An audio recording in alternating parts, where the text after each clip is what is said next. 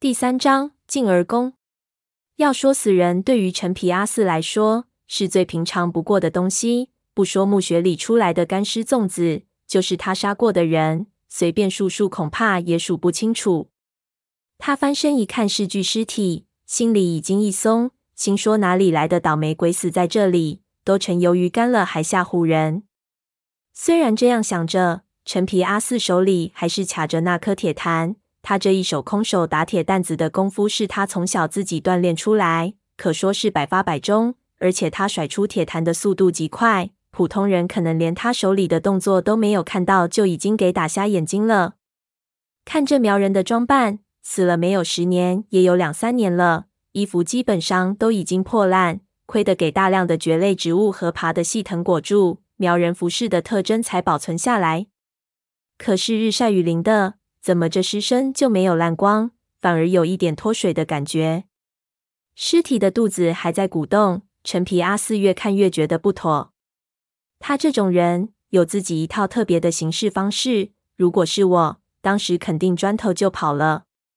可是陈皮阿四从小就信奉先下手为强，心里转念一想间，手里已经啪啪啪连打出三颗铁弹子，全数打中尸体的肚子。心说：管你是什么。打死再说。铁蛋子力道极大，几乎将尸体打成两截，下半身一脱落，陈皮阿四就看到里面一团黄色的不知名粘液，裹着大量的卵，不少卵已经孵化了出来，成堆的白色虫子在里面扭动，四周还挂着一些他非常熟悉的东西，蜂房。紧接着，从尸体身上的破口处爬出了大量的的黄蜂。陈皮阿四骂了一声，心说倒霉。原来是地黄蜂在尸体里做了窝。的黄蜂毒性猛烈，而且非常凶狠，这下子他要倒霉了。眼看着一层黑雾腾起，地黄蜂开始密集起来。陈皮阿四急中生智，从包里翻出他随身携带的解放军折叠铲，猛地从地上铲起一把湿泥，往那尸体的断口一拍，将涌出的的黄蜂全部封住，然后转身便跑。已经冲出的的黄蜂蜂拥而上，他一边用衣服拍打，一边没头没脑的四处乱跑。幸亏他一铲子速度很快，才只付出了几个包的代价。等他喘着气停下来，拍掉身上残余的的黄蜂，已经不知道自己跑到哪个地方了。陈皮阿四将身上中的蜂刺拔出，疼得他直咧嘴巴，心里还在奇怪，怎么会有地黄蜂在人的尸体里面做窝？这种毒蜂一般都是在地下，像蚂蚁一样，在广西的雨林深处，有时候还能看到像山包一样的蜂窝。别人以为是蚂蚁窝，翻开去找蚂蚁，还没等明白过来，就给裹成蜂球了。广西、云南这种地方，对于虫子的事情，不被世人了解的太多了。陈皮阿四只能怪自己倒霉。他一边处理蛰伤，一边四处查看。翻过一个山丘后，他突然愣住了。只见一座巨大的石塔就倒在他前面的山丘根部，塔身估计是六角形，无法辨认，气势磅礴，密檐宽梁。用刀刮开上面的青苔和缠绕植物，塔身上的浮雕石刻非常精美，但是明显这座塔给人焚烧过，所有的部分都有黑色的灼烧痕迹，可能是发生过火灾。塔身。塔顶和塔刹全部已经开裂，倒在地上，并且断成了 N 节。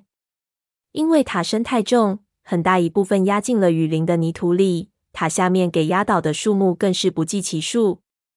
陈皮阿四经验丰富，知道塔一般由的弓、塔基、塔身、塔顶和塔刹组成。最上头的塔刹应该有须弥座、仰莲、覆钵、香轮和宝珠，也有在香轮之上加宝盖、圆光。仰月和宝珠的，总之塔上面应该有一个珠形的东西，颇有价值。他顺着塔身来到塔刹边上，塔刹在倒下的时候，中途可能撞倒了一棵巨大的云杉树，结果塔刹在半空就断了，塔刹头朝下插进了的里，须弥座碎裂。陈皮阿四看了看损坏程度，确定宝珠肯定成薄饼了，报废了。他回到塔基处，半截断墙还在。爬进去，里面一片乱石头，下面肯定就是的宫。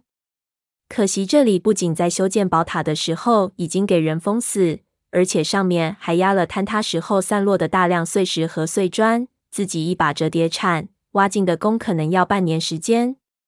陈皮阿四看了看罗盘，他下来的时候是傍晚，天色已经非常昏暗。现在月亮已经挂了上来，自己没打火炬，走了这么远，也不知道如何回去。看样子还是装成迷路的样子，等那些苗民来就好。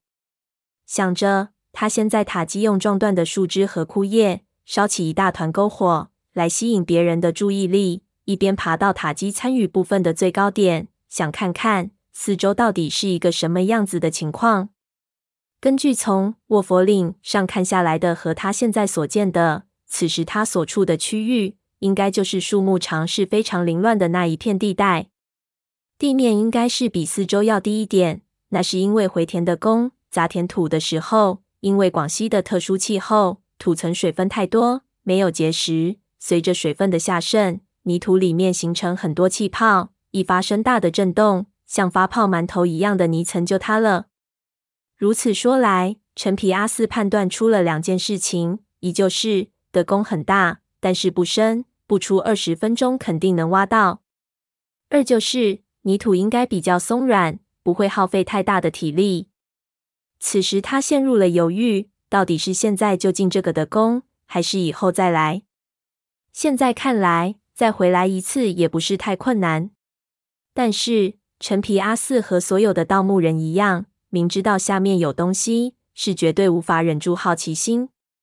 最后他一咬牙，妈拉个逼的，管他娘的，这下面的东西老子要定了。要是等一下那群妙蛮子找到这里来，老子就把他们全杀了，丢进的宫里去，谁也不会知道。陈皮阿四拆开折叠铲子，他没有带洛阳铲。也没办法定位，而且佛塔到底是罕见之物，里面没有棺材，定出来也没有。他凭着直觉，贴着塔基就开始挖到洞。很快，他便挖到的宫的顶板不是石头的，是曲木的整条树干割方了做的木顶。他心中大喜，用线锯开掉一个角，掉落的木块落入的宫之中。不久便传来落地声，他忙不迭地用手电往里照。进而宫上下是对称的，就是说上面有多少层塔，下面也应该有多少层的宫，所以的宫极其深。从上往下望去，每一层之间没有楼板，最下面一片漆黑。手电照过去，有一团白白的雾气一样的东西，实在无法说出是什么。陈皮阿四想起那几个苗人说的塔下面镇着妖怪的说法，不由得也有了一丝担心。但是这一丝担心转瞬即逝，他现在头热血涨，当下感觉的宫空气没问题，一边双脚搭住曲木宫顶，以一个倒挂金钩，头朝下倒进了的宫里，全身的力量全部压在了两只脚上。倒进去后，他先调整了一下动作，先照了照的宫曲木宫顶的另一面。这种的宫是功能性的，不会像古墓一样设置机关或者搞很多装饰。陈皮阿四照了一圈后，却发现曲木宫顶的另一面天花板的位置有着大量的经文，经文是刻在曲木上的，里面封了朱漆，是梵文。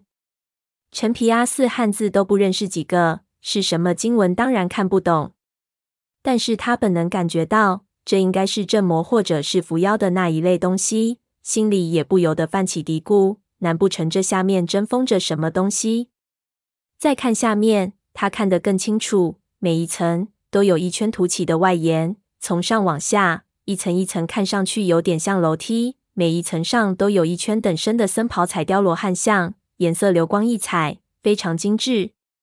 所有的雕像面部向下俯视着的宫的最底部，整个的宫一共有十几层，摆满了各种动作的罗汉像，足有百来具。